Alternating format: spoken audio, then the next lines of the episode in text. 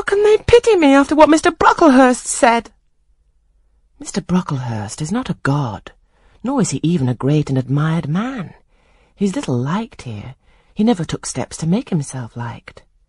Had he treated you as an especial favourite, you would have found enemies, declared or covert, all around you. As it is, the greater number would offer you sympathy if they dared. Teachers and pupils may look coldly on you for a day or two, but friendly feelings are concealed in their hearts, and if you persevere in doing well, these feelings will ere long appear so much the more evidently for the temporary suppression. Besides, Jane... She paused. Well, Helen? said I, putting my hand into hers. She chafed my fingers gently to warm them, and went on.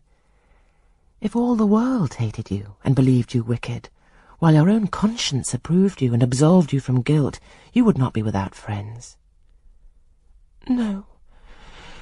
I know I should think well of myself, but that's not enough. If others don't love me, I would rather die than live. I cannot bear to be solitary and hated, Helen. Look here, to gain some real affection from you or Miss Temple or any other whom I truly love, I would willingly submit to have the bone of my arm broken, or to let a bull toss me, or to stand behind a kicking horse and let it dash its hoof at my chest. Hush, Jane. You think too much of the love of human beings. You're too impulsive, too vehement. The sovereign hand that created your frame and put life into it has provided you with other resources than your feeble self, or than creatures feeble as you. Besides this earth, and besides the race of men, there is an invisible world and a kingdom of spirits. That world is round us, for it is everywhere, and those spirits watch us, for they are commissioned to guard us.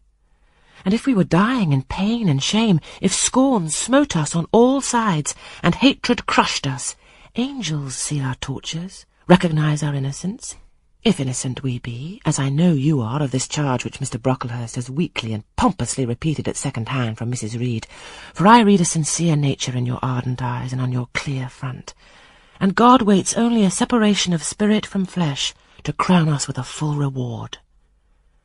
Why, then, should we ever sink overwhelmed with distress, when life is so soon over, and death is so certain an entrance to happiness? To glory.